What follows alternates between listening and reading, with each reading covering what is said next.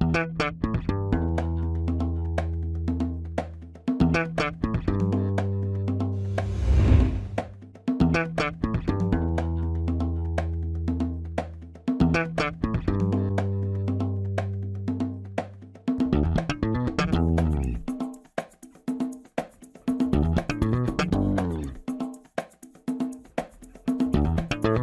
Este é o Tapa da Mão Invisível, podcast destinado àqueles que querem ouvir ideias que abalam sociedades e não são ditas na mídia tradicional.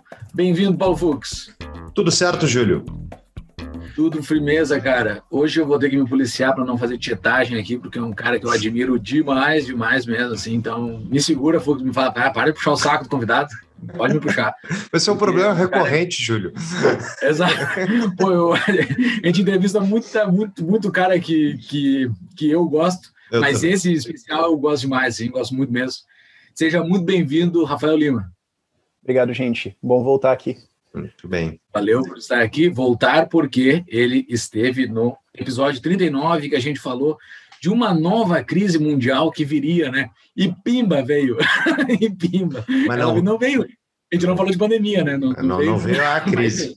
a o crise. que o chato foi, quando bateu esse negócio, eu pensei, cara, pior que assim, fim de 2019, fim de 2018, mas assim, especialmente 2019, cara, você tinha umas tremedeiras muito legais em vários mercados, a gente teve, assim, isso vai ficar enterrado. Todo mundo vai esquecer os pinotes que o Banco uhum. Central teve que dar em 2018, 2019, né, nos Estados Unidos, para tentar resolver um negócio que já estava dando problema. Aí veio, a, veio o Covid por cima e vai ficar tipo aquele episódio esquecido, sabe? Então. Mas pois assim, é. quem voltar tinha vídeos de 18, 19, eu falando, cara, eu, Fernando Urich, a gente cobriu bastante isso, falando, cara, por que, que os caras estão falando, fazendo um novo Kiwi que não é um Kiwi, mas imprimindo. Escuta, família, tem uma coisa errada aqui, né? Uhum. É, foi o Ripple Market, né, que estava estourando no final de 2019, que eles é, já estavam entrando. Deu problema, é. É, mas era um negócio muito mais sistêmico. Mas enfim. Ainda não veio a crise, aquela que a gente comentou naquele episódio, eu é acho. que isso aproveitou para disfarçar a estourada, aí já deu a desculpa para os caras botarem impressora de novo e vai, e você fala, não, não, não teve nada a ver com o negócio. Exatamente, é. Tu pega um probleminha ali, tu pega, o cara tá com uma gripezinha, mas aí o cara tá com um câncer. Né? Tu vai dar bola pro câncer. Ó, então. Vem um negócio e o episódio foi gravado em julho. Dois câncer, né? Foi um negócio meio. É. Exato. É. Mas o paciente está vivo e a gente não vai falar dele hoje, a gente vai falar de outro assunto, mas antes vamos para os nossos recados únicos iniciais.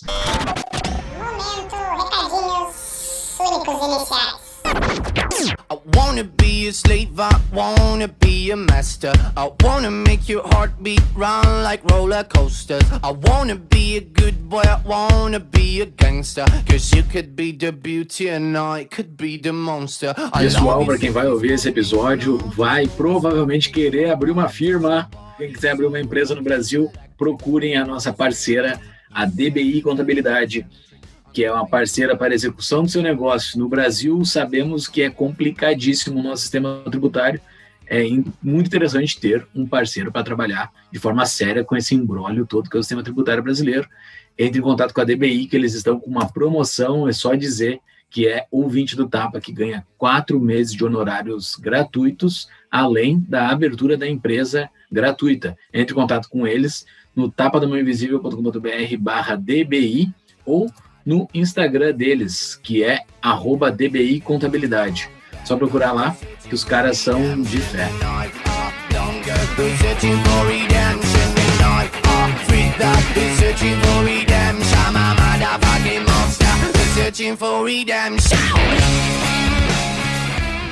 Bom, hoje o convidado é o Rafael Lima, vocês logo mais têm entrevista para vocês ouvirem. É um grande cara, para quem não conhece o canal de YouTube dele, vai estar na show notes também.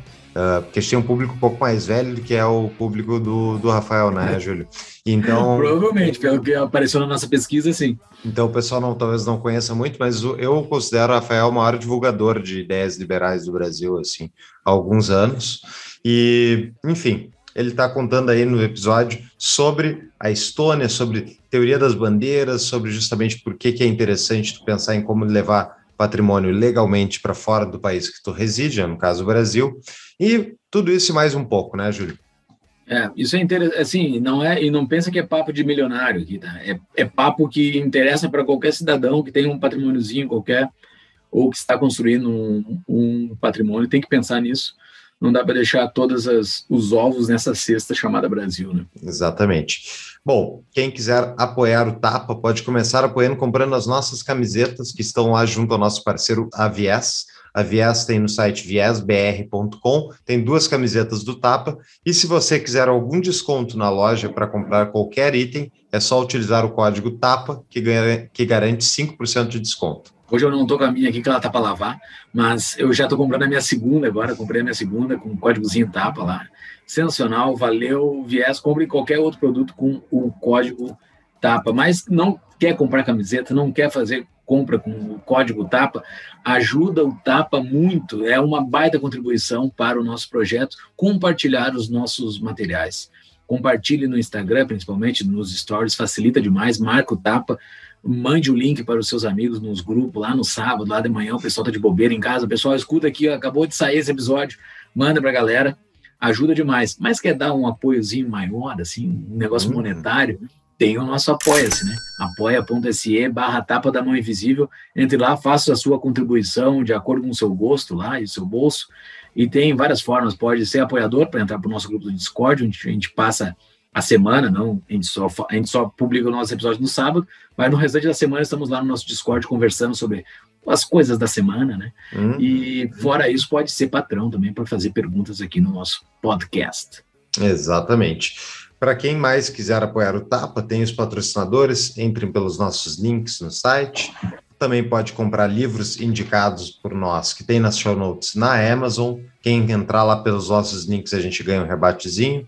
E fora isso, todas as novidades do site estão no tapadamainvisível.com.br. Lá tem show notes, canais de WhatsApp, Telegram, livraria, artigos. E quem quiser se aprofundar mais nas ideias da liberdade, tem o seminário Mises, está lá, lá no nosso site também. A ideia é justamente que a gente pega alguns livros mais introdutórios do Mises e a gente faz uma discussão de cerca de duas horas por livro. São quatro encontros que estão gravados e é parte do, nosso produto. É o primeiro produto fora o podcast que o Tapa lançou e nós consideramos um sucesso. Temos vários clientes satisfeitos e fica a dica então para vocês conhecerem um pouco mais. É só entrar lá em tapanomivisível.com.br barra seminário Mises. E estamos em todas as redes sociais, né, pessoal? Instagram, Facebook, Twitter. Além disso, quem está nos ouvindo nas plataformas de podcast, estamos no YouTube com o vídeo da nossa, do nosso, do nosso bate-papo. Entre lá no YouTube, dê o um like, nos sigam. E era isso, né, Fux? Voltamos para o nosso episódio.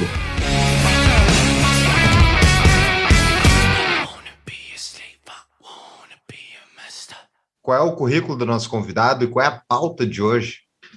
O currículo, é o nano currículo do nosso convidado, libertário, ativista, empreendedor, dono do Ideias Radicais e da SET. Se fala SET ou se fala SETI? Como é que se fala? SETI. SETI. É, e da SETI, consultoria de internacionalização para quem quer viver livre e pagar menos impostos. Uh, acho que assim, 100% do nosso público aqui. Mas e qual é a pauta, Júlio? A pauta que a gente vai falar de hoje é, é mais ou menos o, o, que a SETI faz, mas uh, especificamente sobre Estônia, falar um pouco sobre cidadania digital, teoria de bandeiras, essas coisas que o Rafael tem defendido.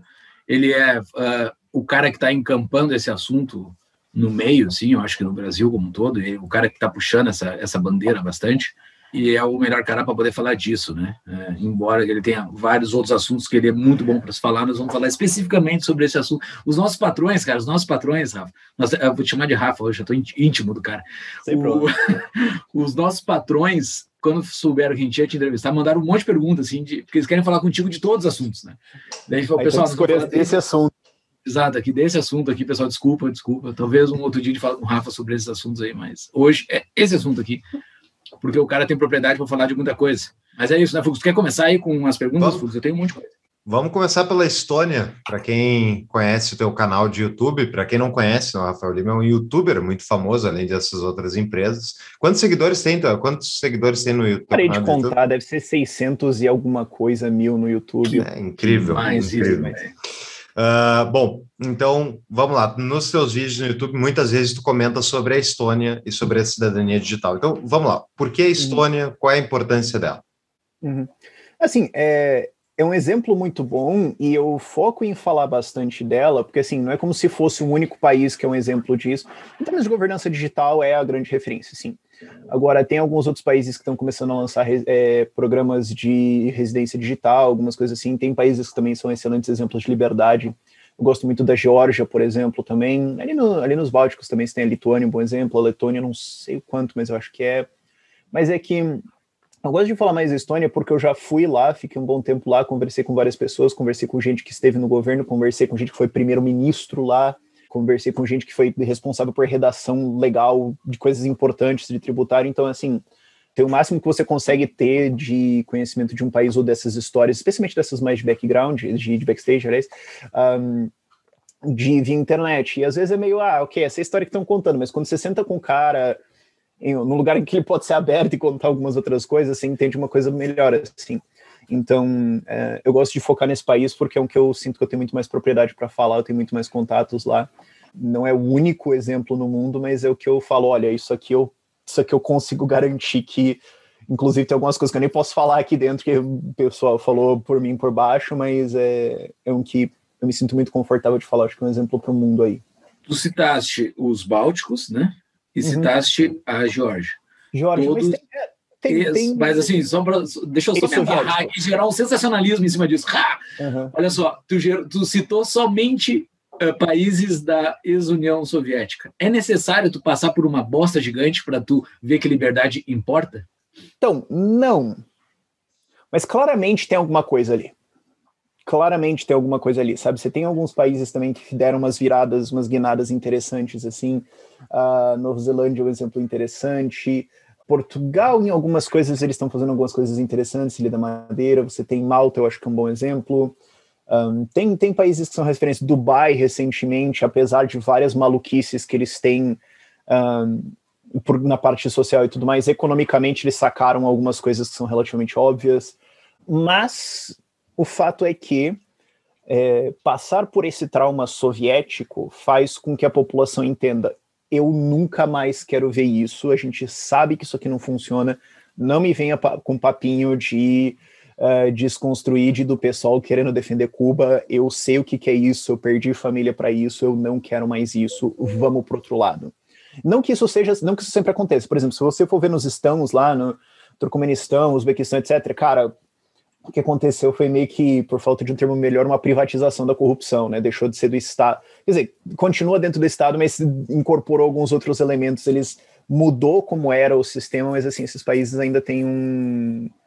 ainda são extremamente atrasados em, em várias coisas. Então não quer dizer que você passa necessariamente fácil. O Azerbaijão também tem umas coisas meio. O que está acontecendo aqui? Um, a Bielorrússia também é um contra-exemplo disso, né? Continua uma ditadura até hoje.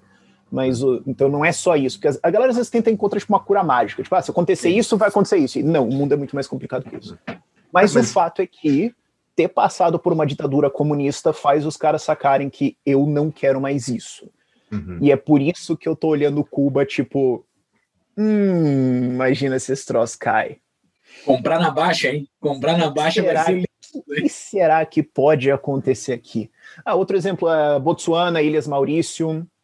Uhum. Uh, são dois países extremamente liberais na África. Um, e você tem Ruanda recentemente, que passou por uma gigantesca uma chacina, uma guerra civil, e depois começou a fazer aberturas econômicas e algumas coisas, porque eles entenderam, cara, precisa fazer isso aqui. É um exemplo ainda. E Ruanda é um daqueles países que eu tenho medo um pouco de falar, porque como é meio difícil de tirar informações, tipo, o que tá na internet, o que realmente aconteceu, eu acho que deve ter um delta ali no meio. Uhum. Então eu quero muito ir lá e sentar com as pessoas e tipo, de fato entender antes de eu usar esse exemplo mais. Mas tem os exemplos no mundo. Legal. Para quem quer investir em startups, tem a CapTable, nossa patrocinadora desde o início do programa praticamente. CapTable cresceu demais desde que a gente começou. A CapTable é a plataforma de lançamento de startups da Startse. Eles têm muitas startups já lançadas com dezenas de milhares de investidores cadastrados e nós aqui do Tapa somos investidores também. Então, fica a dica, pessoal, vão conhecer lá essas novas startups que estão disponíveis. Estão todos os sites da CapTable, você pode procurar eles através do nosso link tapadamainvisível.com.br barra cap. E então, vá conhecer as startups que podem revolucionar esse país né, com a digitalização da economia. vai ter um artigo uh, do site de vocês, LB10 Radicais, vai estar no show notes, que fala um pouquinho sobre a abertura econômica da, da Estônia, né? Mas acho que era importante para situar para as pessoas o que, que aconteceu na Estônia, né? Porque ela, ela o, a origem da história do artigo é, é, justamente o pacto soviético com os nazistas, uhum. onde eles dividiram e basicamente dividiram, eu não sei se eles dividiram o país, mas foi tomado por um dos lados. E depois disso entrou na União Soviética. Então, o que, que aconteceu desde então na Estônia? Uhum. É, o, a Estônia, eles sempre se consideraram um país que às vezes está ocupado.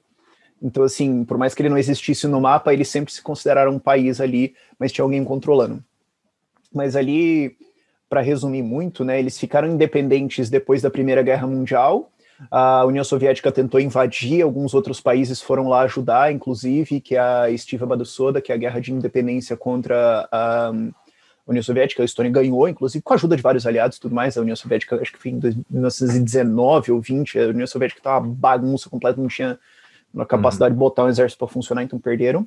E a Estônia conseguiu ser independente nesse período. Aí teve o um acordo entre os nazistas e os soviéticos, o Pacto Ribbentrop, Molotov-Ribbentrop. Um, então a, a, Alemanha invadiu a Polônia, a União Soviética invadiu o outro lado e levou os Bálticos também. Aí a Estônia ficou, com, ficou sob domínio comunista. Depois os nazistas invadiram quando eles invadiram a União Soviética, e a União Soviética invadiu de volta.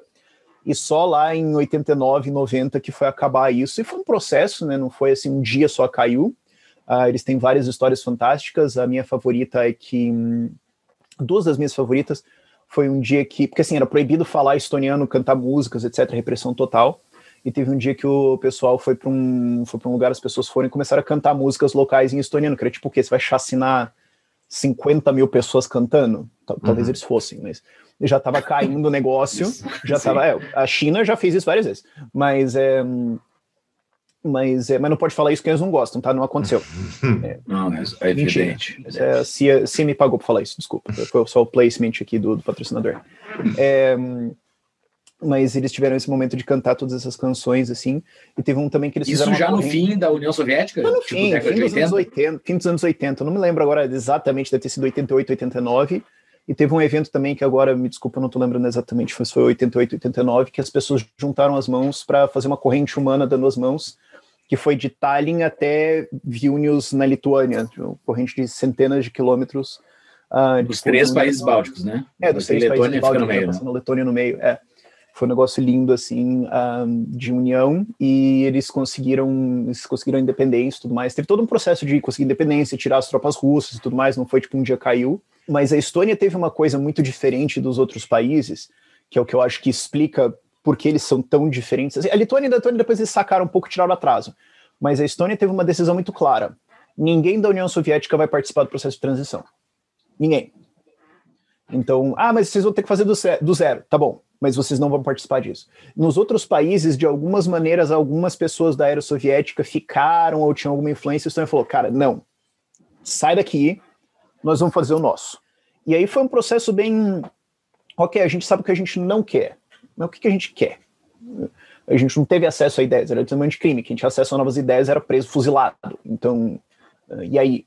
Um, e tem uma história que, assim, tem a parte bonitinha dela, foi uma coisa muito mais complicada, mas tem a história de que o Martlar, que foi o primeiro-ministro que assumiu, ele tinha lido um livro de economia na vida, ele era professor de história, salvo engano, ele tinha lido um livro de e é economia. Ele foi o primeiro primeiro-ministro. Primeiro primeiro-ministro, sim. E ele leu um livro de economia só, e foi o livro para escolher do Milton Friedman. E ele falou: Pô, acho que é isso aí, né? E uhum. tem uma história, inclusive, para vocês verem o que, que aconteceu. Porque eles começaram a abrir tudo, a liberar tudo. Teve um período de transição, foi difícil. Não foi assim, ah, dia seguinte o álcool começou a crescer. Você tem que tirar um monte de coisas. E você tem assim, ah, mas o desemprego subiu. Sim, porque você demitiu todo mundo das fábricas soviéticas de tanque que não servia para nada. Então, ah, o uhum. desemprego sobe. Sim, mas não era útil, sabe? Então você tem uma transição ao longo de um tempo ali. Uh, das pessoas irem se acostumando. E, e, assim, também tem uma incerteza, porque a gente olhando para trás, Ok, agora você fala, tá, a União Soviética saiu, mas os caras têm torcida do Flamengo inteira só de tanque lá e vocês são um paizinho que não, não dá nem o tamanho da Lagoas. Uhum. Vai dar certo esse troço aqui, convenhamos, sabe? Tem, tem um tempo muito ali de tensão, de incerteza do que, que vai acontecer. Mas eles foram, eles foram implementando programas, ah, vamos colocar uma moeda nossa, vamos soltar controle de preços, vamos colocar economia de mercado tudo mais. Tem uma história muito boa do Ah, aquele cara que foi assessor econômico na União Soviética, ele foi palestrar na conferência MIS em 2019, que era que era, que era um cara russo lá e, e, e ele estava contando histórias, daí depois que ele foi para os Estados Unidos, acho que uma empresa, acho que foi a Mitsubishi, que contratou ele porque eles queriam entrar na Rússia, mas ele falou, não, vamos para a Estônia, melhor. E daí ele uhum. conseguiu uma reunião deles com o Martlar. Uhum. E assim, pra vocês terem noção como é que é esse governo, isso foi tipo 1991. Ele ligou para o gabinete da presidência e o Marta atendeu. É sério? Você realmente acreditava em estado mínimo? Não tinha nem secretário. Eu não tenho secretário, ninguém liga para mim, foda-se, entendeu? Um, não, sei, ah, vem, traz, traz os caras, vamos fazer uma reunião aqui. Uhum. E daí ele levou, né, os japoneses lá, acho que, acho que foi Mitsubishi, não sei. É, mas, e daí eles estavam, daí o Marco estava falando, não, então, pois é, né, aí a gente saiu e não sabemos, né, não tem uma estrutura legal, não tem nada, a gente não sabe o que fazer. E a gente foi vendo, bom, vamos tacando as coisas para o mercado, tacando as coisas para as pessoas, vamos liberando e vamos vendo. Então, por exemplo, ah, tinha prostituição, né, pô, e assim, eu não tenho nada contra. Mas assim, pô, você tá passando com a tua criança na rua e tá ali, sabe, pô, não fica legal, tava causando incômodo, dá um problema de criminalização em cima, porque tecnicamente era ilegal, o que, que a gente faz? Aí a gente legalizou tudo e foi tudo para as páginas amarelas, os caras começaram a anunciar, profissionalizou, ficou bonitinho, ok. E daí tinha um problema de, de, de tráfico de, de armas dos pessoal, da pessoa que todos, todos a, o armamento abandonado soviético começaram a vender e tal. Aí você tava na rua, tava andando com teu filho, tinha um cara tipo vendendo pistola, você ficava meio, cara, livre mercado raiz o cara chega no opo, cara, é tráfico de armas, é legal. Então, aí, a gente legalizou e tudo mais. Então, agora os caras podem ter uma loja e tudo mais. E se não me engano, tinha alguma piada no meio do tipo do japonês perguntar assim: não, mas peraí, então o cara pode comprar uma arma assim, de qualquer jeito? Sim, mas ele não precisa nem mostrar a carteira de motorista. Aí o Martin virou e falou: ah, pedestre também fica puto, cara. Qual que é o problema? Esse era o nível dele. Tipo, cara, dane-se, entendeu? Libera, não tem problema. Aí vai, virou tudo lojinha, tudo bem, tá regularizado agora, não tem problema, não tem mais crime máfia em cima disso. Aí diz que o japonês virou para ele e perguntou: Mas vocês não vão legalizar as drogas, né? Hum. O Marco falou: é, Por mim, até que. Ok, mas não vai passar no parlamento. Aí o cara falou: Não, mas droga é ruim. Ele falou: ah, Não sei, eu ouvi que é bom. não sei. foi isso, e depois eu. E foi engraçado porque assim também que eles conseguiram lidar com o crime organizado, porque tinha crime organizado, né? Não só a União Soviética, que era o crime organizado, mas tinha em cima também. Só que eles foram legalizando essas coisas e o crime organizado ficou meio tipo, cara, não tem mais negócio, sabe? Uhum. Aí depois de um tempo ficou umas máfias, mas elas não tinham exatamente de onde tirar muito dinheiro. E isso foi mais, acho que em 94, 95, me contaram essa história depois, que o, uma pessoa extremamente confiável nisso me contou essa história. Ela falou, cara, aí tinha esse problema das máfias, mas eles não tinham mais dinheiro e tudo mais, mas estavam enchendo o saco. Aí o oficial de polícia, o chefe da polícia, né, Tava falando com o Marta e ele perguntou o que, que, ele fa o que, que a gente faz. A Marta falou: ah, por que, que vocês não atiram neles? Eu não entendo. E um ano, dois resolveu. Mas, uh, mas eram as máfias que eu imagino que tá, sim, elas trabalhavam todos esses mercados negros anteriormente. É, agora só que como foi legalizando tudo, elas perderam o lado econômico, então ficou meio que uma organização de inércia. Então, assim que foram para cima, tipo, população armada e todo mundo consegue se, se virar bem sem elas, elas não tinham mais o valor ah, eu te dou proteção e tudo mais, elas perderam o negócio e né? Foi uhum. só um trabalho de passar o rolo por cima. Mas o, o que é interessante ali, né, apesar das histórias engraçadas, é que é o seguinte: o que aconteceu foi um negócio que a, gente vendo agora no Brasil, por exemplo, é muito difícil você mudar um sistema estabelecido, estruturado, com todo mundo, todo mundo já colocado os seus interesses. Quando você tem um shift de delete que apaga tudo e você vai fazer do zero, muitas vezes é mais fácil. Claro, você tem que muitas vezes reinventar a roda também, ou adaptar alguma coisa. Mas tinha um sistema prévio que foi deletado, todo mundo que estava nesse sistema foi embora, eles não foram autorizados a participar do novo. Então você pode fazer tudo do zero. E eles os poderosos desse sistema, né? é. né? não que toda a população foi embora. Né? Os é, não, é, poderosos é, desse sistema. Dizendo, os poderosos, os caras que eram influentes na União Soviética, os caras que tinham os cargos e os poderes, etc., foram todos. Não, você tá fora. Shift delete, zero.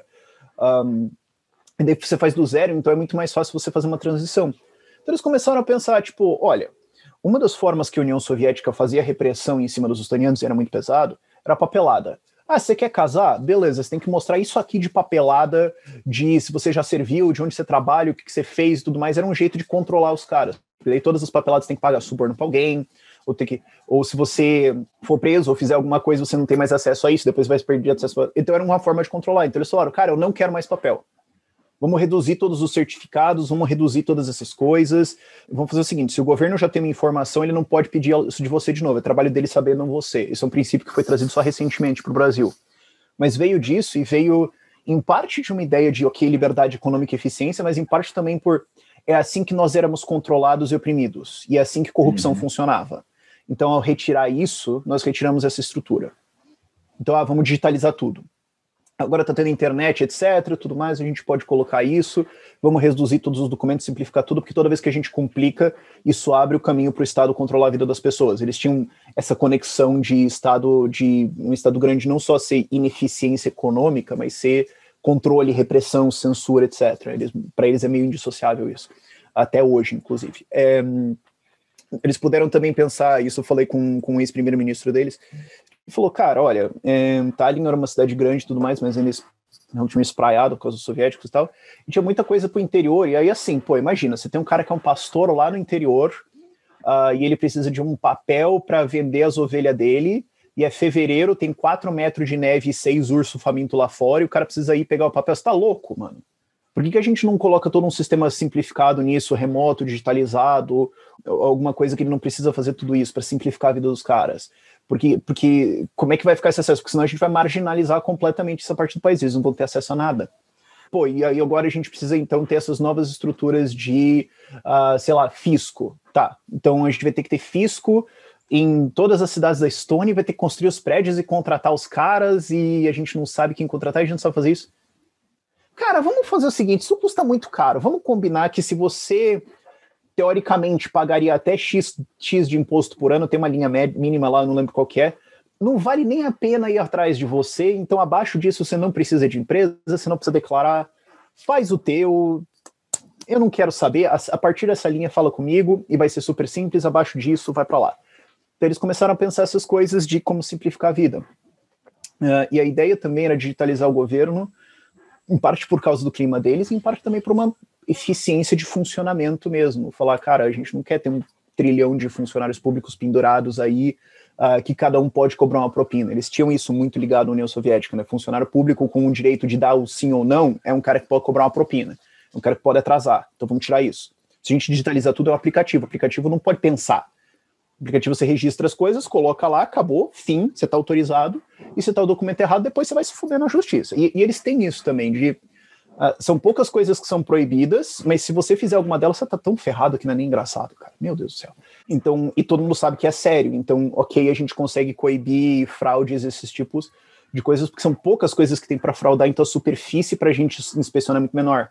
E eles foram colocando o sistema de governança digital, foram colocando sistema de saúde, sistema tributário todo dentro, foram colocando um sistema de registros, uh, carro, tudo mais, tudo lá dentro. Tanto que hoje tem o sistema digital deles, que eu tenho a residência digital, que eu tenho acesso. É, eu vou até pegar aqui, eu tenho que só cuidar para não mostrar nenhum número, mas enfim, é um cartãozinho assim. Eu tenho a residência digital, um cartãozinho, o estoniano é um pouco diferente. Mas é, com isso aqui, ou, ou qualquer estoniano, ou qualquer residente lá, né, não precisa nem ser cidadão, Uh, os conhecidos brasileiros que eu tinha lá, meus amigos lá, eles tinham todos os aplicativos. Um aplicativo que você faz tudo. Tá, preciso renovar o meu carro aqui, a licença, tá, o, o, o boleto tá aqui, paguei, ok. Ah, preciso renovar a CNH, mesmo aplicativo.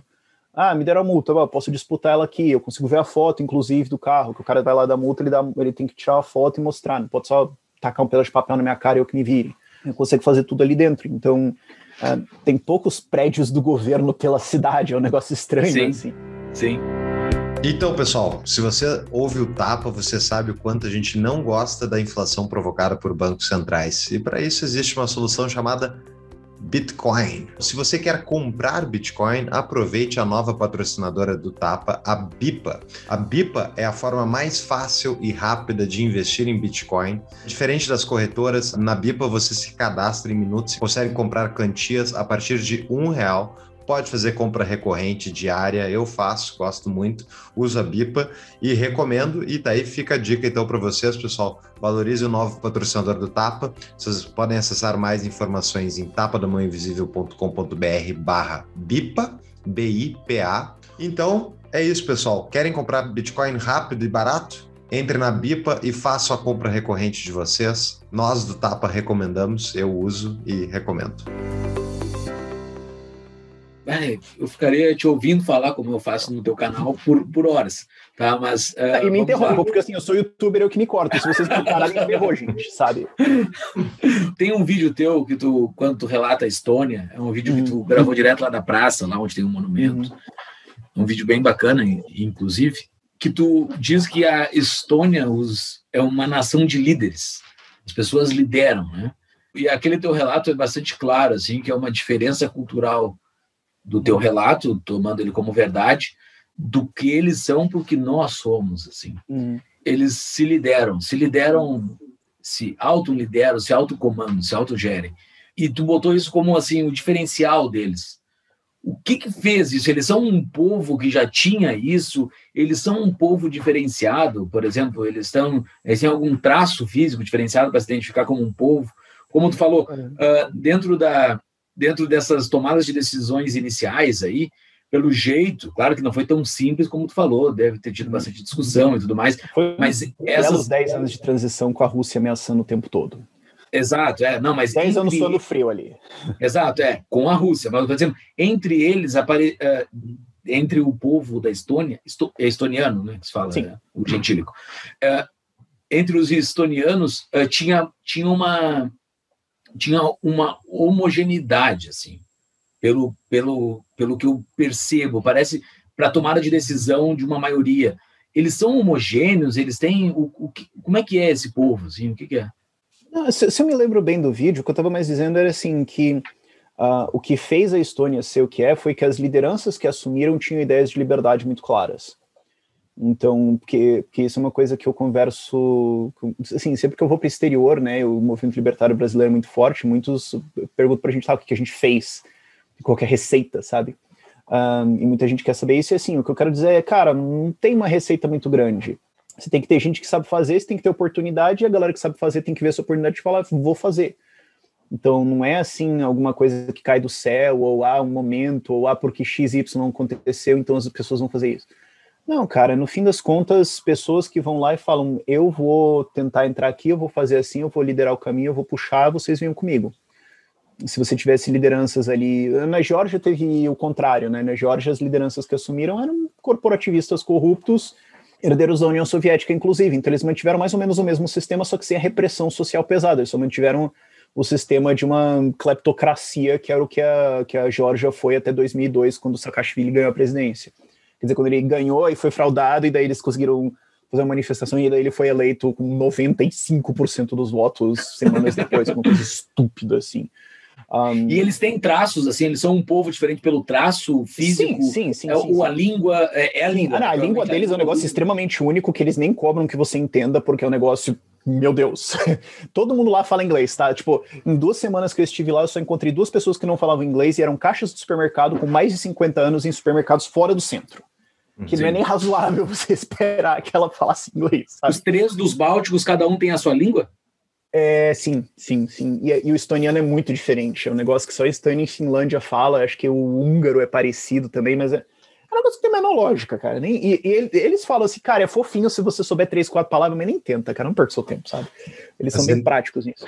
Mas o que eles têm é uma população minúscula, né? Eles têm 1,3 é, milhão é, de pessoas. É. Né? é muito pouca gente. Tu não acha que isso torna mais fácil todas essas questões reformistas, questão de tu ter, não sei, é, é menos grupo de interesse uh, conectado talvez a, a máquina? Eu acho que tem uma contribuição, porque assim, teve países maiores também que já fizeram reformas. A Geórgia era maior que isso quando fez, não que fosse assim 50 milhões de habitantes, mas era... Um, você tem alguns países maiores que fizeram reforma, não, não uma grande virada nessa direção, mas enfim, você tem países que estão sacando algumas coisas. Um, e, e eu, eu sou muito cético em relação a essas coisas assim, porque eu tenho muito medo das pessoas que estão querendo achar alguma grande coisa que é tipo uma cura mágica. Uhum. Uh, mas, isso tudo posto, eu acho que o fato do país ser pequeno, não só em população, mas em território, em recursos naturais, em poder bélico, etc., cria nele uma clara mentalidade de eu preciso ter um diferencial. Eu, eu, ninguém precisa de mim, ninguém precisa saber onde eu tô, eu não sou importante no mundo. Se eu ficar enchendo o saco, a galera vai me esquecer. E Aham. eu acho que o Brasil é muito o contrário disso. O Brasil é tipo, não, porque nós temos um país grande, cheio de recursos naturais, com 200 milhões de habitantes, e um monte de empresários, e um monte de pessoas. A gente não precisa fazer importações ou não sei o quê, ou fazer negócio, ou trair, porque que vai ter que vir dinheiro internacional? Que tá errado, mas assim, é fácil você ter essa mentalidade quando você olha para um país com o tamanho do Brasil. Pensamento de rico falido, né? É, é meio isso. Eu, eu chamo de síndrome de país grande. Ou o cara fala, não, pô, tem muitos recursos naturais e tal, por isso eu sou rico. Mas por que, que ninguém ia explorar então? Você tá maluco? Mas isso é uma coisa que eu tinha muito claro em todos. Eu falei com muita gente do governo lá. Todos eles tinham isso extremamente claro na cabeça deles. Uhum. Ninguém liga pra gente. Ninguém precisa da gente. O nosso país não é importante no mundo. Ninguém sabe onde a gente tá no mapa. Eles olhavam pra mim, tipo, cara, na moral, me explica, por que, que você tá no Brasil? Por que, que você que é brasileiro tá aqui? Eu não entendo. Uhum. Eu entendo, tipo, um ucraniano tá aqui, mas o que você veio, fazer aqui? Então, assim, eles sabem muito bem que eles precisam ser um, um espaço extremamente atrativo para startups, empresas, investimento. Eles têm que ter um sistema extremamente simples, porque se começar a encher o saco, você tem o resto da Europa inteiro para para investir, você tem startups podem ir para qualquer lugar do mundo. Eles sabem que eles têm que estar no topo da lista indiscutivelmente, senão não vai rolar.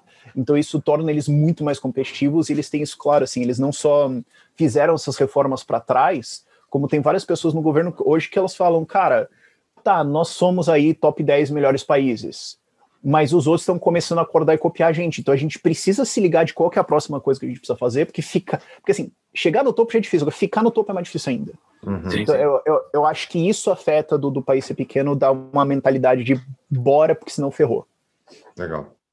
E eu não posso perder essa piada. né? Tirando as cores da bandeira azul, preta e branca, tem algum outro problema que tem a Estônia? Cara, tem o frio, o inverno é. O inverno lá é atroz, bicho. Ahn, a galera se preocupa com o vizinho Rússia. Cara, a Estônia tá anotando, atacou ela, atacou todo mundo, relaxa. Uhum. Ahn, Ela tá no euro? Ela tem ela a é, é euro, é euro, é euro, sim. É euro? Assim, eu acho que é uma transição cultural um pouco difícil, porque assim, que quase, quase todo mundo, eu imagino que está ouvindo é brasileiro, culturalmente é uma transição muito difícil, porque o brasileiro tem o abração do brasileiro, tem toda essa coisa. Eles são muito mais, tipo, distanciamento social de antes. Cara, é, é muito engraçado. Eles Até um dois- curitibano parece caloroso perto deles ou não? Nossa, cara, eu tava deslocado lá.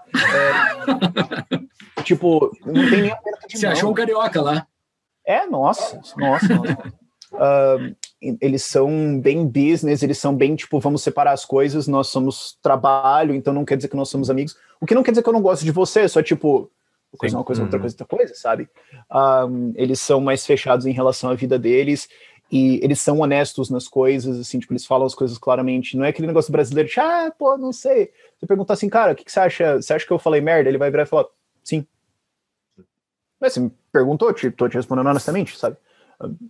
Tem umas coisas assim que é uma transição que para um brasileiro pode ser um pouco dolorida. Ah, você se acostuma, mas às vezes você toma umas meio. é, Eu fui. é, Eu, eu ia falar de ponto de ônibus. É, Eles têm, eles gostam de ficar distantes assim. Então, se tem um ponto de ônibus assim, que tem 3 metros de largura, vai ter uma pessoa numa ponta, uma pessoa na outra ponta e a terceira vai estar fora.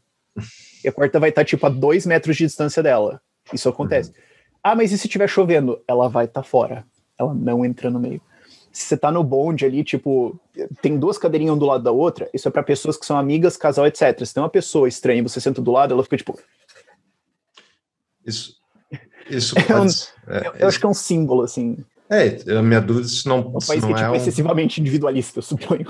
é, pode ser um resquício da, da União Soviética, né? Porque Não, não é, porque os outros países não têm isso. Os estonianos têm essa É? coisa de individualismo mais, assim, não sei por que exatamente. Talvez isso contribuiu para eles serem mais livre economia? Não sei.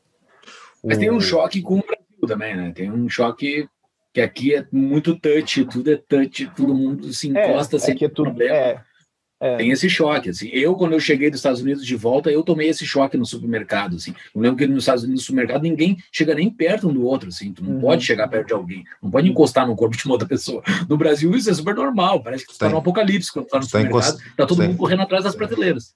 O Júlio vai no supermercado e encosta nas pessoas. Não, as pessoas encostam em mim. o. Denúncia. Ai, vaza daqui! Denúncia. Exposed. Tá, não, mas o que, eu- o que eu ia comentar é sobre país pequeno, que é uma coisa uh, da economia, né? Se tu é um micro país, tu não tem condições de produzir quase nada sozinho. Se tu ficar com fechado uh, para o mercado externo, tu simplesmente não vai ter nada dentro do teu país. Então, tem incentivo uhum. econômico enorme para tu ser mais livre mercado, né? Mas interessante, tá? Mas a gente está falando da Estônia tudo isso porque eles fizeram essa tal da cidadania digital, no qual tu é residência digital. Isso, eu, desculpa te interromper, ah, mas é uma coisa que eles estão bem claro. Não é cidadania, você ah. não vira cidadão, você nem sequer tem o direito de ir morar lá. Legal. Então, a residência digital onde você entra no sistema estoniano, que é o que, que é o cartãozinho que eu mostrei que eu tenho aqui, que é esse cartão que você tem, que ele te tá. dá acesso ao sistema. Tu não é um cidadão, então? Não é um. Não, cara, a cidadania estoniana é pegado, de, é pegado de você conseguir um passaporte lá. E o que que tu tem com isso? O que que tu ganha com isso? Porque assim, ó, isso é uma coisa também que, eh, falando já dentro da CETI, é, de coisas que a gente atende muito na CETI, por algum motivo o brasileiro clica muito que tem que ter passaporte. Não tem. Porque a diferença entre você ter uma residência permanente e passaporte é que você pode votar, basicamente. Hum. E que é muito difícil tirar o seu passaporte. Você tem que realmente fazer uma merda muito estrambólica. Agora, o que você precisa é de um visto de residência temporário permanente. Uhum. Visto permanente é tipo, na maior parte dos países é eu tenho um imóvel ou uh, eu tenho uma empresa já muito bem estabelecida lá, então eu posso ir lá e ficar quanto tempo eu quiser, dane-se. Uhum. Depois o visto temporário, pode parecer, porque temporário, tipo, parece frágil. Mas, por exemplo, se você tem uma empresa única, é só você, você é self-employed, você não tem sócios. Se a sua empresa tem um capital social de 16 mil euros, enquanto ela tiver isso, você tem um visto de residente temporário na Estônia. Hum. Você pode ficar lá e morar lá e usar os serviços e, e seja bem-vindo. Ah, mas podem tirar de mim. Se a tua empresa falir, sim, mas se a tua empresa falir, você vai ficar lá como mesmo? Eu não estou entendendo, uhum. sabe? Então, assim, Uh, é muito mais fácil conseguir vistos pelo mundo inteiro na Europa do que a maior parte das pessoas imaginam. Elas olham, tipo, o visto Golden Visa lá de Portugal, que é meio milhão de euros, e falam, não tenho isso. Cara, 10 mil euros você consegue o visto lá de visto de residente temporário, dependendo dos termos de empresa. Então, a galera tende a confundir essas coisas. Eu acho que isso ainda existe muito. Até porque, como a gente é descendente de italiano, espanhol, português, etc., você consegue esses passaportes por descendência. Aí você, tipo, a maior parte das pessoas que emigra por causa disso, você acaba achando que é isso. Uhum. Ou Estados Unidos, que, tipo, é mais difícil entrar, mas. Calma, é, é, é mais fácil, tá? A gente ensina isso muito na CETIM. Essa residência digital, o que, que ela é? Ela é um acesso ao sistema. Então, é como se um estrangeiro viesse para o Brasil, aí ele tem que tirar, tipo, CPF, registro da INSS, ele vai ter, tipo, um emprego, vai ter que tirar carteira de trabalho, todos esses documentos, tal, comprovante de residência, todo esse trampo para entrar no sistema e fazer alguma coisa, certo? Essa residência digital é centrada no sistema na Estônia. Então, você vai mandar uma foto do seu passaporte, você tem que responder algumas coisinhas lá, é relativamente simples, se você levar mais de uma hora para fazer, eu não sei o que você está falando da sua vida, e eles vão processar ali os dados, entender o que está acontecendo, e eles vão te dar esse acesso. Então é um cartão, um número, e te dá com esse cartão acesso ao sistema inteiro deles. Só tem duas coisas que eu não consigo fazer digital e remotamente com esse cartão, que é comprar um imóvel e casal separar. Comprar e vender um imóvel e casal separar. E é proposital, porque eles falaram, olha, se a gente permitir o pessoal casar e divorciar na internet, tipo, remotamente com cartão, vai ter aqueles casal que briga duas vezes por dia, aí vai dar um ano, o cara tem 15 divórcios, não sei, vai ficar idiota, certo? O pessoal se conhece na balada, casa. Na balada. E, vai ficar ridículo isso, parou. Uh, então vamos, vamos fazer o pessoal ter que ir no cartório para dar uma pensada. E imóveis também eles não deixaram, porque eles falaram, cara, se o pessoal puder comprar e vender imóvel pela internet remoto, vai virar day trade de imóvel. Então, vamos fazer ter que ir no cartório também. Que é Mas tu pode comprar, então. Tu, com esse cartão, tu pode comprar uma residência. Não, é, não consigo. Para fazer o registro, eu tenho que ir lá. Não, tá, eu sei, ok. Mas se tu for lá, tu consegue fazer. Tu, sim, com sim, esse sim. documento, tu Agora, consegue. Tu não precisa ser um cidadão resto... para comprar uma casa lá. Não, não, não. Qualquer pessoa pode comprar, só que você vai ter que ir lá. É... Uhum. Porque senão, imagina, você vai ter tipo o mundo inteiro comprando remotamente imóveis lá. Enquanto você vê tipo metade do estoque de imóveis em Tallinn, vai virar day trade de imóvel, vai ficar meio estúpido. E tudo vazio. É, é, é, é, aí ia ficar um negócio meio estranho. Eles falaram, não, gente, vamos. Não. Não que eu seja contra isso pessoalmente, só que vamos Exato. concordar que isso aconteceria, sabe? Uhum. Mas assim, com esse, com esse, com esse cartão, eu consigo daqui abrir uma empresa, fundir uma empresa, a colocar sócios dentro, expulsar sócios, resolver problemas jurídicos, fazer toda a minha declaração de impostos, qualquer coisa, tipo, realmente qualquer coisa. Ah, e tudo em euro. Falei. Oi? E tudo em euro. Isso facilita um monte, é, né? Sim, então, por exemplo. Tem uma empresa que fatura em euro. É, a minha empresa CETI, ela é sediada na Estônia, o meu sócio é austríaco, e ele está residindo em Portugal, e a gente fez a fusão, ele já tinha uma empresa lá, a gente fez a fusão todo e todo o processo de contrato remotamente não custou 500 euros, porque era uma fusão de empresa ainda, e foi um negócio meio pegado, porque tinha transferência de caixa tal, foi um negócio meio complicado. Se eu fosse só abrir a empresa do zero, não ia levar 20 minutos. Não... Que é o tempo para você conseguir tirar o teu primeiro boleto de ir para abrir uma empresa aqui no Brasil. É ridículo. Seal metsas serval väikses majas, kus elasid mu vanemad. Seal metsas serval väikses Para tu abrir uma empresa, então, vai dar então esse não é, é passaporte e tal, não é, é É passaporte uma residência Resi- digital. residência digital. Ah, hoje, qual é o benefício para alguém no Brasil, por exemplo, abrir uma empresa na Estônia? Cara, depende do que você está fazendo. Primeiro, assim, é, custa só 100 euros. Ah, e agora tá fácil, gente. Agora tá fácil. Porque eu tive que buscar a minha em Tallinn. Eu tive que ir lá. Hoje eles estão entregando num escritório em São Paulo. Tem um escritório de advocacia aqui em São Paulo. Porque assim, ó, eles não podem só meter isso no correio e mandar pra você, porque assim, é um documento oficial de identificação que se alguém pegar o teu e vem com senha e tudo mais, você vai ter um problema extremamente grave. Então eles não podem só despachar isso nos correios. Tem que ser toda uma entrega mais séria. Mas tem um escritório agora hoje em São Paulo que entrega. Você vai lá no site da Residência Digital Estoniana, se registra, paga os 100 euros lá, faz o processo todo, o cartão deve chegar em algumas semanas, você tira lá em São Paulo. E assim, se você tiver que viajar para São Paulo, eu sei que é um trampinho, mas é melhor do que ter que viajar para Estônia. Uhum. Especialmente se é inverno, tá? Tipo, eu fui no verão, mas Hum. se você quer pegar esse cartão em fevereiro, vai dar uma pegada essa história. Mas é, você você faz isso, você recebe ele, aí você abre uma empresa aqui. Qual que seria a vantagem? A primeira vantagem é que assim, não isso não é um visto para você, você não pode pegar isso e se mudar para Estônia. Não, isso não é uma cidadania, mas considere isso um degrau na escada.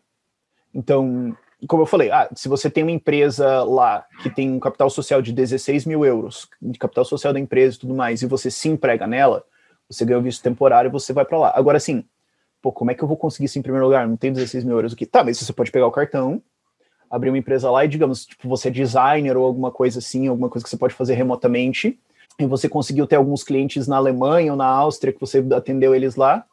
Especialmente, você vai fechar contrato com esses caras. Tipo, pô, vou atender, eu sou, sei lá, designer, tô atendendo uns caras na, na Croácia, na Sérvia ou na Polônia, eu fiz uns, uns trabalhos lá pros caras.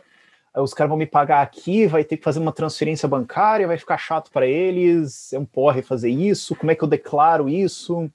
Os caras vão perguntar, tá, mas a gente vai assinar contrato? Eu vou assinar contrato. Porque se eu assinar o contrato aqui, você não vai querer. Se eu assinar o contrato de São Paulo, eu vou te processar, eu vou fazer o quê? Uhum. É. Só não, tá aqui uma empresa que já está dentro do sistema de legal, legal de vocês na Europa. Você não, você não precisa nem ter uma conta bancária, você tem uma conta tipo uma TransferWise da vida, dane-se, você coloca lá. O cara só bota, um, na prática, manda um pixão para você, simplificou, tu faz tudo lá. Para o teu cliente lá fica simples, para você aqui fica simples. Tem que cuidar com regras de como fica a declaração e tudo mais, porque se você tirar dividendos para você vai dar uma complicada. Uh, tem umas coisas complicadas, mas aí não é só passeio, não achem. Tipo, você não pode atender uma empresa no Brasil, abrir uma empresa na Estônia, mandar eles pagarem lá e achar que você vai escapar. Isso não vai rolar, tá? Uhum. Uh, e, e você vai se ferrar legal se você fizer isso, quando você for pego. Um, a primeira ou segunda vez você não vai ser pego, mas quando você for pego, você vai tomar um cafezinho na Receita Federal por um tempo. Uhum. É, mas assim, mas você pode abrir essa empresa lá, começar a ter isso e falar, cara, vai crescendo, de repente eu bato o meu requisito mínimo, ou eu tenho clientes suficientes para ter uma renda lá, fui. Ou, ah, eu tô. Isso também vale para quem, por exemplo, é programador, ou alguma profissão remota que você fala, ó, eu tô ganhando em real aqui, mas sei lá como é que vai ser esse negócio, eu queria ter um acesso a uma fonte de renda em dólar ou euro. Eu tenho uma empresa lá, uma vez que eu tenho uma empresa lá, eu posso anunciar lá, eu posso encontrar clientes lá, é mais crível. Eu anunciar com uma empresa do Brasil é meio hum, Uhum. fica estranho. digamos. É mais crível, ok, então eu posso ter uma outra fonte de renda, alguma coisa. Ou, especialmente para quem quer ser nômade digital, esse tipo de coisa, tá, tiver uma base de operações. Onde que eu posso pôr isso? Eu posso pôr lá, eu não preciso. hum, eu posso resolver tudo remotamente, não preciso ficar indo no país para ver papelada e falar com o contador e tudo mais, tudo por internet acabou. E o foro dos contratos é a Estônia. É, o- os que eu coloco sim. Tá, e a mas- legislação lá é bem. É, assim, Super simples. Comparado com o Brasil, é bem mais. Nossa, bem, Mas isso é, é tão é que, assim, inglês? É tudo em inglês? É, quase todo o sistema é em inglês, tem algumas coisas, quando você vai entrar em coisas mais complexas, vira estoniano, mas aí você pode perguntar pro teu contador, tipo, cara, o que, que tá acontecendo aqui? Aí ele vai te Ah, o explicar. teu contador é estoniano. É, não, você vai ter que ter um, um accountant lá e tem, e tem empresas que elas fornecem esse serviço, porque você pensa, pô, vou ter que caçar um contador. Não, você tem empresas tipo a Zolo ou XOLO, Hum. ah, que é The Solopreneur, eu acho legal o negócio. Hum. Um, eles, eles fazem esse intermédio, então eles falam, ó, você pode, você entra aqui no nosso site, você registra, tem que pagar uma mensalidadezinha lá, que eu acho que é, ah, sei lá, 50, 60 euros mês, alguma coisa assim. E eles falam, olha, a gente vai ser o seu endereço fiscal, o seu endereço de postagem e tudo mais, a gente tem, ah, a gente faz toda a sua contabilidade, relaxa, tira suas dúvidas, se você tiver algum problema, fala com a gente, a gente resolve para você. Então eles servem como esse intermediário para você, ah, você tem algumas Legal. empresas que fazem esse serviço. A Zolo é só para empresas que têm um sócio, então eu não uso eles porque eu tenho sócio. Então eu uso uma Uhum. outra empresa que é um pouco mais sofisticada, que ter sócio dá uma complicadinha um pouquinho mais. Mas Não é o fim do mundo, não. Tá, mas isso tudo é parte, na verdade, tipo, é para aquelas pessoas que têm uma carreira mais internacional, que estão vendendo produtos internacionalmente, faz sentido. Querem ter, né? É, ou querem Você ter. fala, quero começar a molhar o pé na piscina lá. Uhum. É um jeito que você fala, ah, eu quero. E, e- não necessariamente você quer ir para a história. Você fala, cara, eu quero ir para a Europa. Uhum. Ok. Mas como é que você vai começar a molhar o pé lá? Como é que você vai começar. Pô, vou economizar uma grana, pegar uma passagem, ir para algum lugar lá e tentar começar a criar minha carreira. E se der errado, quanto dinheiro eu perdi? Uhum. Cara, paga 100 euros na residência aí, abre a empresinha lá, vai ter um custo mensal de manutenção.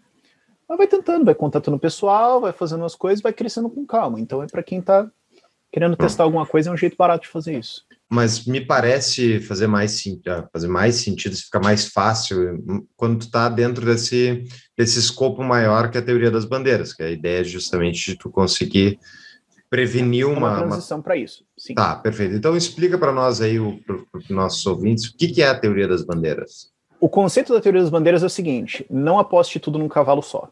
Que é uma coisa assim que a maior parte das pessoas faz, mas quando começaram a pensar isso, se não me engano, nos anos 80, você fala, cara, olha, hoje a gente tem um mundo cada vez mais fácil de transitar, a gente tem mais alternativas de jurisdição.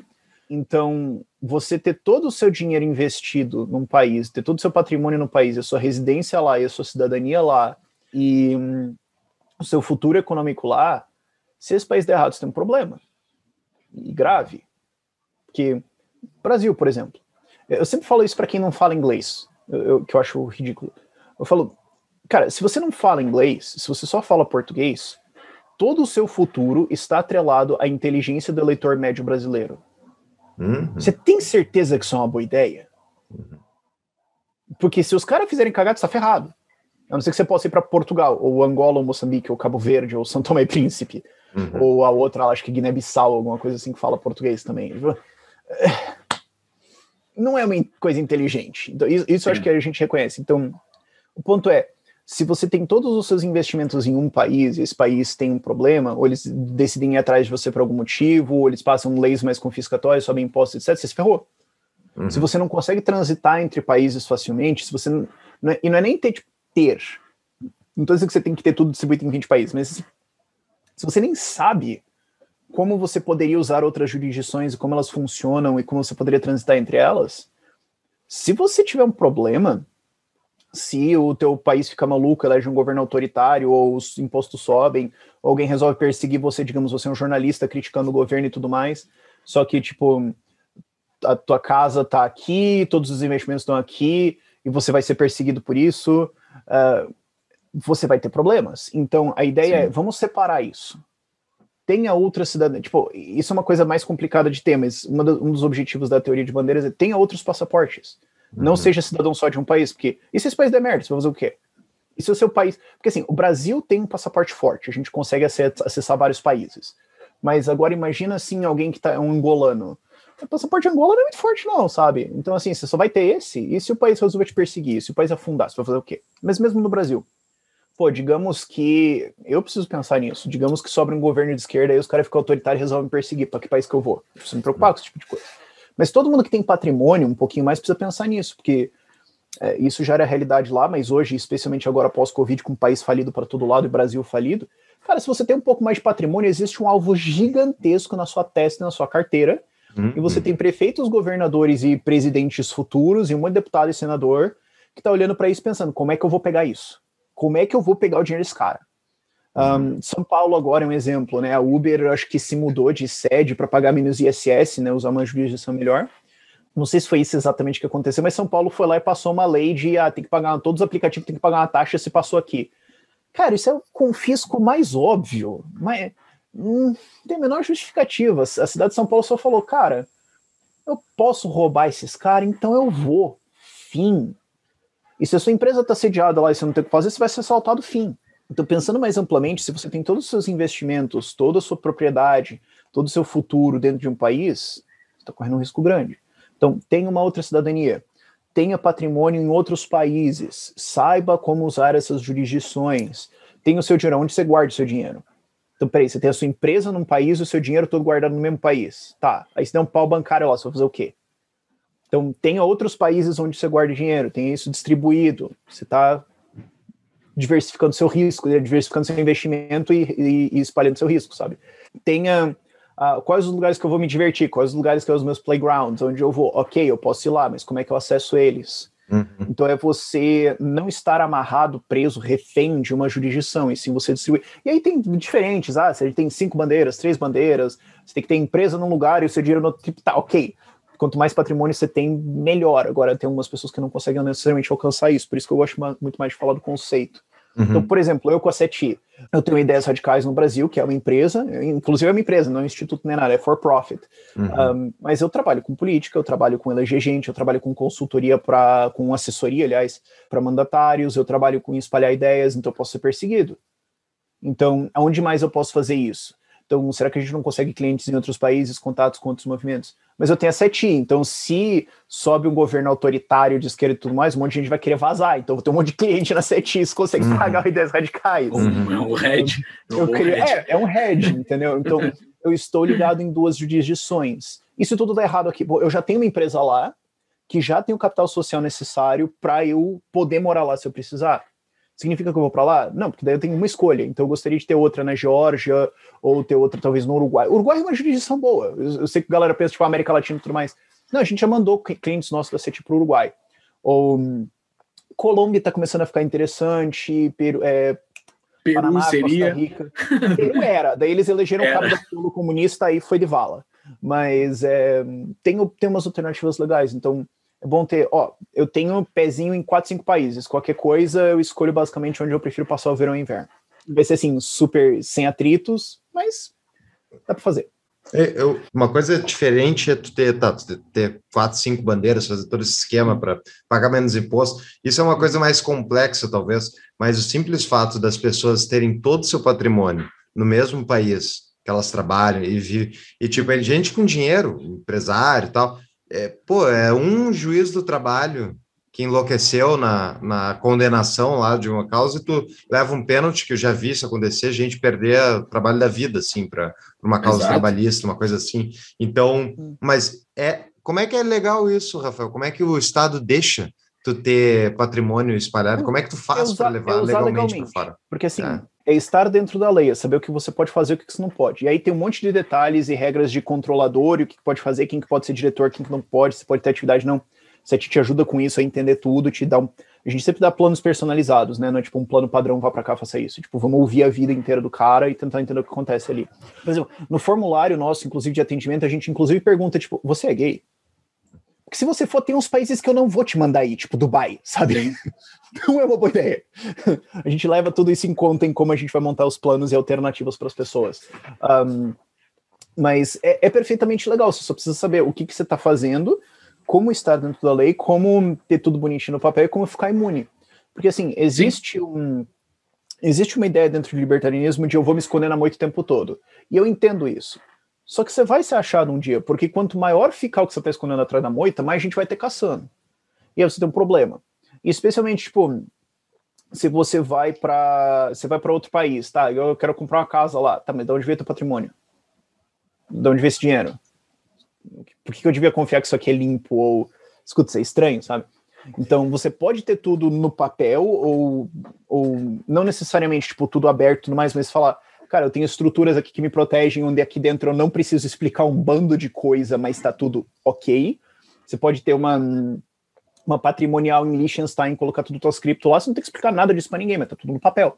Então você pode usar isso e se proteger sem quebrar nenhuma lei. E, e isso é importante de entender. Eu acho que é, é, triste que as pessoas não entendam essas jurisdições diferentes. Assim, claro, o Brasil é muito grande, muito isolado, então a gente não entende, mas é que nem aquilo que eu estava falando de cidadania. A galera noia que tem que ter cidadania. Não, cara, você tem que ter visto, é muito mais fácil. Ah, mas então abrir uma conta no exterior e tem investimento lá fora é muito foda.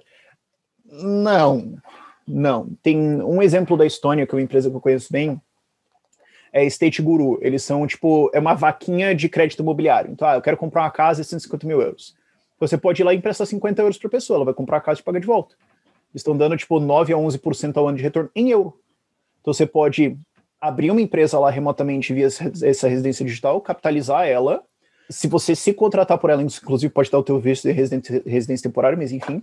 E você pode pegar esse dinheiro, colocar dentro do Estate Guru, investir por lá e ter uma fonte de renda lá. Então, tipo, eu estou investindo em imobiliário na Estônia com mil Sim. euros.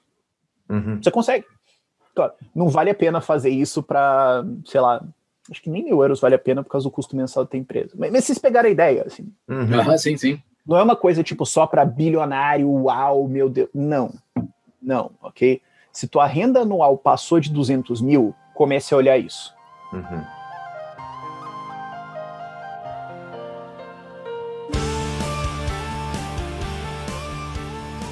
E o risco que tu falou, né? Que é como tu é um cara que se expõe publicamente, todo mundo sabe quem tu é, a tua opinião ela é bastante clara.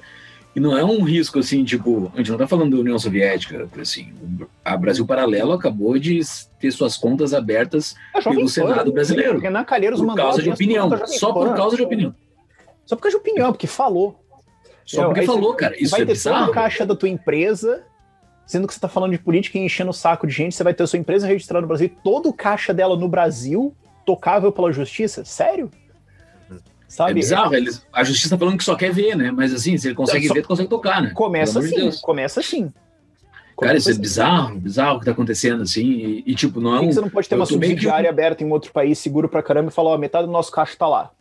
Exato. Vamos mexer nele no ano próximo ano, deixa lá. Aí se alguém quiser relatar, tá lá, a gente consegue fazer alguma coisa, a gente tem um plano B. Esse tipo de coisa é importante, sabe? É, quando você tem um Cara, patrimônio pequeno, ok, não é tanto, mas como eu falei, passou de renda anual de 200 mil, tua empresa passou de um valuation de meio milhão, comece a olhar isso, cara, porque tem mais oportunidades do que você imagina. Isso pra empresa, né? Mas pra família, assim, o cara que tem um patrimôniozinho já tem que pensar nisso, né? Tu tem um patrimônio, assim, fa- eh, depende do futuro do teu filho aquilo. O que, que tu vai fazer com isso, cara? Tu cuida, dá um jeito, sabe? É um negócio É, e é bizarro. assim. poupança, assim, de tipo, ah, pô, tenho uma poupança, eu quero investir nos negócios aqui e tal. Ok. Você pode abrir uma empresa em um outro país, custo de manutenção vai ser um pouquinho, tem o custo de abrir um pouquinho, tá ok. Mas você pode acessar investimento em vários outros países fora do que a galera pensa, tipo, ah, Estados Unidos, Inglaterra, Alemanha, etc.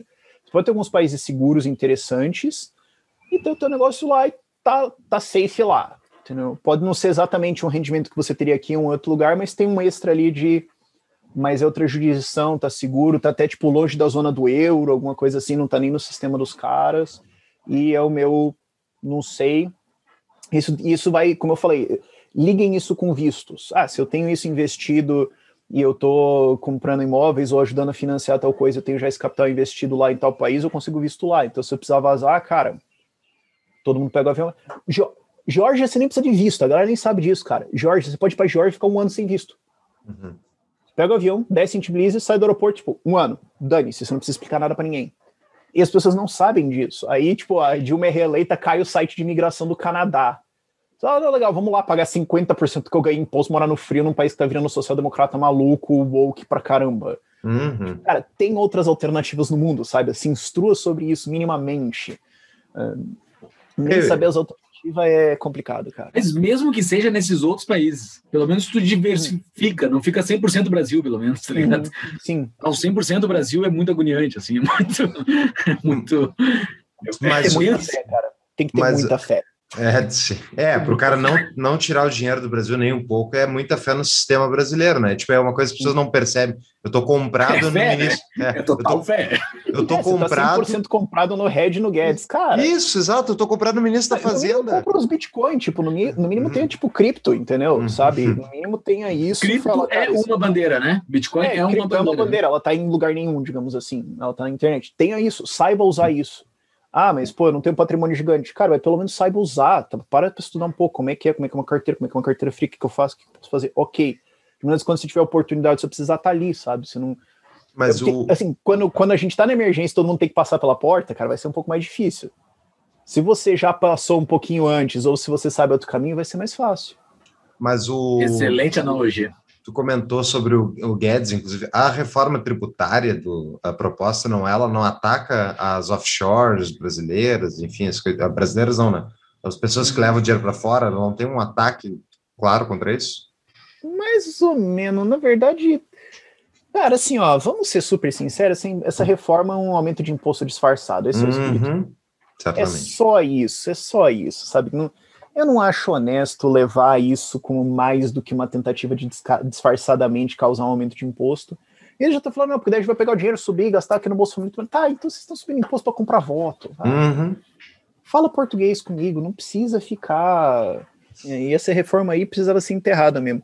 Mas vamos ver o que, que passa no final das contas. Eu acho que é consideravelmente difícil vir um ataque do, do Congresso Legislativo e tal ah, em cima disso, porque eles usam, né?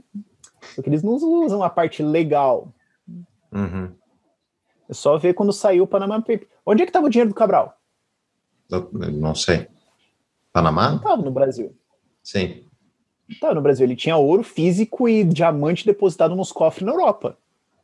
Você acha que ele ia ser a favor de regras de controle e declaração de, e de inspeção e transmissão de dados? Aonde que está o dinheiro do PT? Essa é uma boa pergunta. sabe. Ninguém sabe, mas não está numa conta poupança da Caixa Econômica, né, família? Esse é só para os patos. Vamos, Eles- vamos que eles favorecem. É, isso aí. Então eu acho difícil vir um ataque disso aí, porque não é interessante para os caras mesmo. É infeliz que a gente seja protegido por isso, mas. É a externalidade positiva da corrupção. É, é. Nós temos, não fica uma frase bonita, né? nós temos um patrão que fez uma pergunta que encaixa nessa, nesse nosso papo aqui que a gente está indo. Momento patrão pergunta. O Ramon. Rafael, os governos estão tramando agora sobre imposto mínimo global. Você Uhum. acha que essa cartelização de estados pode dar realmente certo por muitos anos? Neste caso, as políticas mais abertas atualmente da Estônia correriam um risco? Cara, tem que ver exatamente o que vai passar nisso. Porque tem o acordo tal, vamos colocar um mínimo global de 15. Na verdade, a França queria que acho que fosse 25, um negócio estúpido. Assim, ah, a França sendo França. A França é- É, tem essa conversa e, na verdade, a ideia é o país poder cobrar o diferencial. Então, se eu acho que você devia pagar 15, você está pagando 10 lá, eu cobro os outros 5. É mais ou menos isso. Tem que ver exato, porque assim, existe uma diferença entre combinaram numa reunião e vamos implementar, né? Tem todos esses tratados de meio ambiente, redução de não sei o que, que tá tudo assinado e pff, ficou lá, sabe? É, teria que ser aprovado em cada país e vai dar pau. E assim, os países que querem fazer isso são países tipo França, que estão perdendo investidores, que, ah, Estados Unidos, que estão perdendo. Os Estados Unidos só perdem uma galera, cara. É, a cidadania animais é renunciado no mundo, se não me engano. Mas É, o quê? Renu- Ah, sim. Mais renunciado no mundo. É que a Eles deles tem... tributam você fora do país. Isso, paga imposto de renda mesmo tu morar fora. acho que é eles e tipo. Bornel que fazem É, isso. um são dois- assim. Mas eles têm o dólar, né? Por isso que eles fazem isso. É, mas ainda assim não tá ficando atraente. A galera tá começando a sair. E tem muita migração interna, inclusive Califórnia pro Texas, esse tipo de coisa. Nova York para estados mais livres. A Flórida tá ganhando muito com isso. Uhum. Ah, daqui a pouco capaz de começar dos governos estaduais quererem montar o imposto mínimo, mas isso é outra discussão. O fato é que assim, são esses países maiores que estão perdendo que estão querendo barrar. Só que quem que foi contra? A Irlanda foi contra, porque eu acho que lá é 12,5, alguma coisa assim. E esse imposto está começando, ênfase, começando em empresas grandes. Ele não vai valer para todo mundo. Esse imposto, basicamente, você pode mudar assim para imposto pau no cu da Amazon. É basicamente isso. Eles estão Uhum. querendo ir atrás da Amazon, Facebook, Apple, Microsoft, as empresas grandes, que elas conseguem estruturar muito além do que eu sequer sei, do que, meu Deus do céu, as bruxarias que eles fazem. Eles vão querer ir descendo.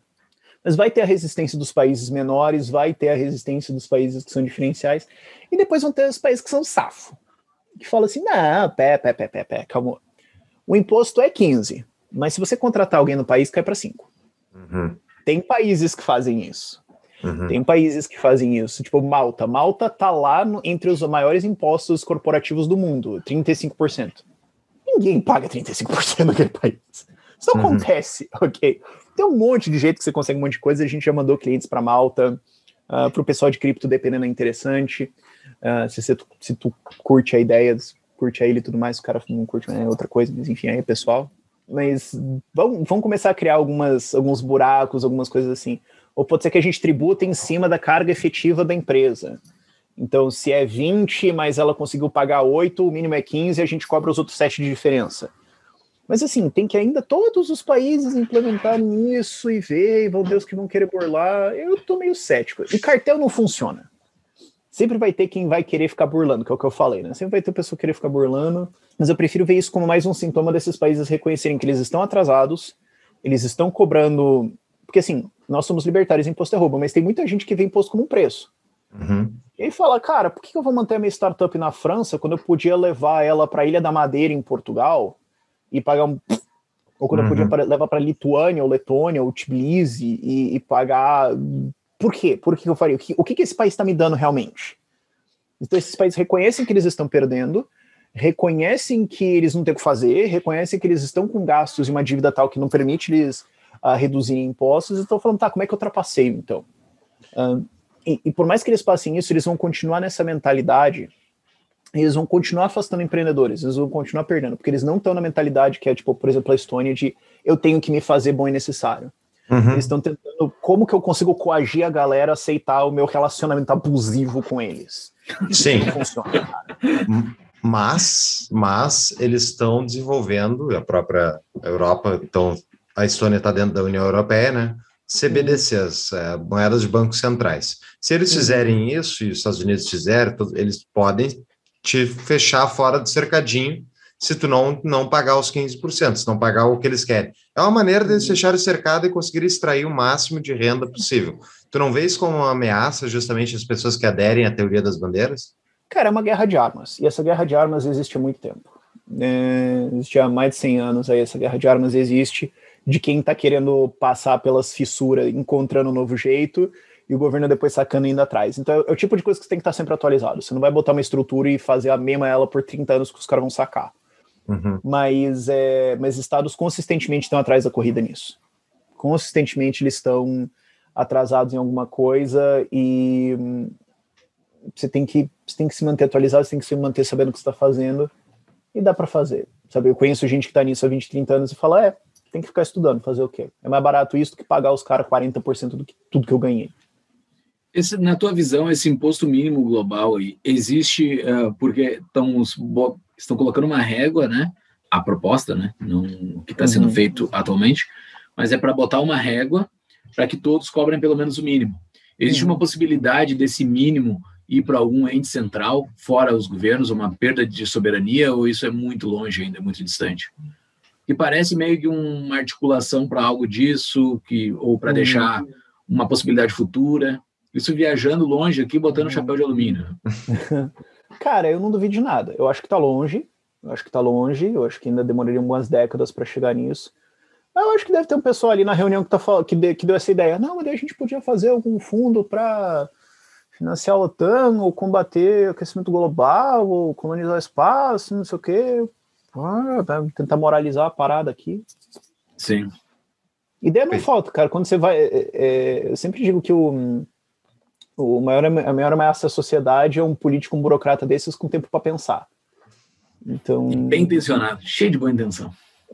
é, é, um- boa intenção na cabeça dele, né? Exato. E, e- e também uma coisa assim que é importante de entender: esse pessoal realmente despreza a gente, tá?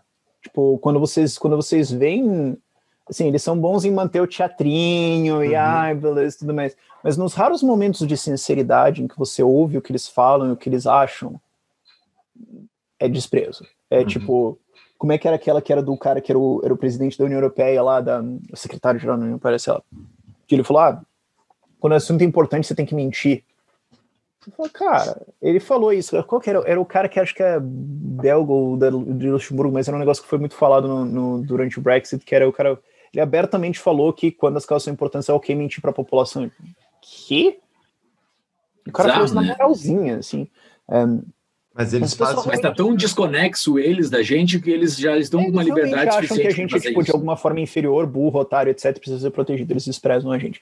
E você vê isso, isso é constante na política. Você vê isso muitas vezes. O Lira recentemente meteu uma dessa, que ele foi tentar defender o fundão eleitoral. E ele foi falar: ah, não, porque senão sem isso, pô, como é que vai financiar? Porque senão vai ser dinheiro do tráfico e das milícias e das igrejas e de pessoas só marginalmente interessadas na política. Como assim marginalmente interessados na política? Porque quem é, quem é constantemente nisso é profissional. Então, marginalmente interessado é tipo o seu eleitor. Uhum. Então, tudo bem o cara estar marginalmente interessado em votar em você, mas a ideia de que ele, tipo, de alguma forma vai ajudar a financiar isso é ridículo. Tipo, é, confessou um certo desprezo ali, tipo, ah, essas pessoas que não se importam, elas não vão conseguir fazer funcionar. Mas, mas não é o espírito inteiro da ideia que você supostamente deveria, deveria defender? Ou, ah, não, você acha que eu sou um otário. Ok, ah, ok, eu entendi. Tudo bem. Pois é, é, essa minha dúvida é só.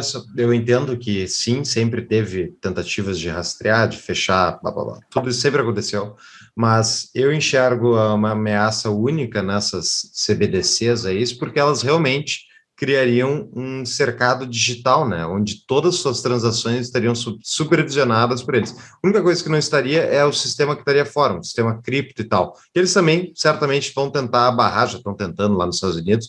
Então, tipo, a minha dúvida é, é eles não vão querer que tenha gente circulando de país para país, evitando de pagar o impostozinho deles. Claro que é, é difícil eles implementarem isso, porque tem teoria dos jogos em- de disputa entre os Estados-nação, né? Eles não estão lá todo mundo acordado cantando kumbaya. Então, a minha dúvida é se não acha que isso pode ser um risco, tipo, diferente do passado. Cara, sempre é um risco diferente, sempre vai dar uma dor de cabeça, todo, toda nova invenção exige uma nova invenção de contra-ataque, mas a constante de quando o Estado tenta controlar as coisas é aquela frase, né? Se os caras colo colocam um muro, alguém chega com a escada. Se o muro for alto, a galera acaba por baixo, e se fizer uma fossa, eles vêm de submarina. Não dá, cara. O governo hoje não consegue evitar que tenha maconha e prostituição dentro das cadeias. É, isso é bizarro. Então, então, assim, eles querem assustar e eles operam baseados em medo, sim, eles vão ter novas ideias, sim, mas eu tenho certeza que tem um monte de gente que está olhando para esses novos negócios de controle e pensando: o que, que eu posso fazer? E esses caras têm umas ideias. Porque eles estão muito mais interessados pessoalmente em eles resolver esse problema do que o Estado está na ordem de prioridade disso resolver isso. Muito bem, faz sentido. Olha só, Rafael, tu defende há bastante tempo, a gente defende aqui também que ideias mudam, né? Essas ideias, tudo isso tem que chegar na maior quantidade de pessoas possíveis e mudam mesmo, assim, né? Tu, tu, tu deu um baita de um exemplo de como a ideia do Milton Friedman mudou a Estônia. Tipo, um negócio bizarro, assim, aquele negócio Deus ex machina, assim, com, como é, tu, como é que... Um como pouco é, na fábula pergunta- e tudo mais, mas. Exato, exato. Mas vamos na fábula, vamos na fábula que é bonita aqui. a fábula criar é o bonita. mito. É, o mito, o, É. o povo Tem, é em torno de um mito. terço ali que tipo foi isso, mas teve muito mais gente, ideias indo para lá ao longo do tempo. Mas é, eu gosto Exato. de contar essa como é um, é um negócio Mas que assim, aconteceu. não subestima Aconteceu o poder algo. de coisas simples. A Thatcher tem isso também, né? Que tem alguma relação com, com o Hayek, que deu o Hayek criou um negócio, uma instituição, um, com um cara que criou a instituição e a Thatcher fazia parte. Ok, sabe qual é o caminho ou alguma história do caminho de como esse livro chegou na mão do cara? Porque Menor alguém, menor ideia. alguém fez alguma iniciativa, alguém fez alguma iniciativa, alguém produziu o livro em estoniano, sabe? Alguém fez, sabe? Isso é bacana, porque a gente, tu tá na peleia há bastante tempo de divulgar as ideias, um cara de sucesso demais, assim. Ah, a gente também tá aqui e isso muda, né? Isso não é algo, isso não é algo do mundo das ideias, somente. Isso muda o mundo real, né? E alguém fez isso lá atrás, pelo jeito, com uma coisa bastante simplória, simples, assim, e o livro caiu na mão de um cara que mudou tudo, assim. Ah, ah, que pena que tu não tem essa história. Eu queria saber, assim, como é que, como é que esse livro, esse editor, quem é fez que a fez isso? Eu pensei, cara, eu sou muito burro, eu devia ter feito essa pergunta lá. Hum. Como é que esse livro chegou aqui? Que na época que eu tava lá, eu não consegui falar com o Marto, porque ele recentemente tinha tido um derrame, ele não tava muito bem. Tipo, agora, pelo que eu entendi, ele tá melhor, mas, tipo, era recente e tal, ele não ia rolar. Mas ah, queria perguntar isso pra ele. Certamente foi contrabandeado, tipo, os caras, ao invés de vender droga, vendia livro. Sim, sim, alguma história, sim, mas alguém levou, né? Alguém, levou. alguém levou. Não, não foi a União Soviética que colocou lá. Não, Exato. não foi. É interessante ver a repercussão das ideias mesmo. Eu acho que tem aí um belo exemplo. Ah, das perguntas que eu tinha, Júlia, eram essas. Eu também. Eu, Muito eu, eu- eu tenho mais um monte aqui, eu iria oito horas falando, falando não, ouvindo o Rafa, mas, eh, mas vamos encerrar por aqui. Eh, Rafa, tu tem alguma dica de livro, cara? Chaves, como dizia meu velho avô, se quiser chegar a ser alguém, devore os livros. Quê? Que devore os livros. Uh, livro para escolher do Milton Friedman, acho fantástico. um, mas a gente tem também no. A gente tem, tá lançando, pela SETI, a gente está lançando vários livros sobre internacionalização, investimento no exterior, vistos, teoria de bandeiras, várias coisas que a gente está traduzindo agora. Então, acompanhe a gente. O site é seti.io, sete com dois T's e dois E's, S-E-T-T-E-E. Você pode perguntar, que nome é esse? Sete, com dois T's, dois E's, é uma vela, é uma variação da vela latina. A vela latina é aquela que é um L, ela é com a ponta cortada. E é uma vela que permite que um barco muito eficientemente navegue contra o vento. Então é uma interessante analogiazinha, né? A nossa logo é a velhinha lá. Então tá. a gente ajuda vocês a navegar contra o vento. Tem que fazer uns zigue-zagues, o navio tem sim, que... Sim, mas vai. Mas, mas dá. Mas vai. Vai estar tá no show notes. O, e o livro, livro, livro para escolher o livro, né? É, é, mas dentro do, do site da Seti a gente tem os livros que a gente está lançando, acompanha a gente lá, a gente lançou um recentemente, acho que daqui uma, duas semanas vai ter o próximo, que a gente está traduzindo várias coisas, então acompanha a gente lá, tem bastante material saindo sobre isso. Pra... Porque assim, tem a nossa consultoria que é meio cara, convenhamos, porque é um negócio meio complicado, a gente tem bastante material que a gente solta, tem as nossas newsletters, etc, para quem quer saber disso, acompanhem lá que bastante tá. coisa boa ali. Vou colocar no show Excelente. notes, então. Maravilha. Tudo no show notes. O vídeo do, do Rafael lá na praça da Estônia, falando também de colocar lá uhum. no show notes, sobre uh, uma nação de líderes. Isso é bacana que surjam líderes no Brasil também, para gente, que a gente tá possa contar a história lá no futuro. Está surgindo, né? Estão surgindo vários. E, cara, tu tem a residência, só a residência digital na Estônia, tu não tem direito a votos, tu não fica sentido de não participar da festa da democracia.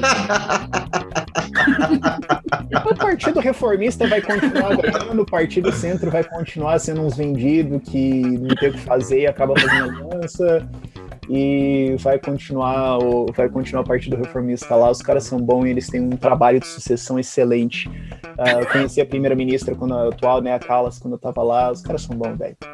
É legal. Tá bom. Muito bem. Falou, Muito obrigado.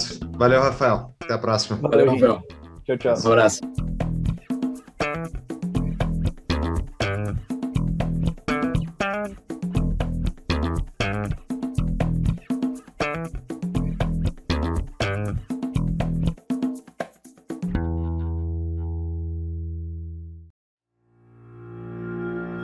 Vamos falar do nosso apoiador, Cunha Mantovani Advogados. A CMA é um escritório de advocacia totalmente online que atende empreendedores, empresas digitais e startups em todo o Brasil. O CMA fornece assessoria jurídica especializada focada em investimento de startups, direito digital, proteção de dados e propriedade intelectual. Para conhecer o, o trabalho deles e entenderem o que mais eles estão fazendo, entre em tavadamainvisível.com.br barra CMA de Cunha Mantovani Advogados.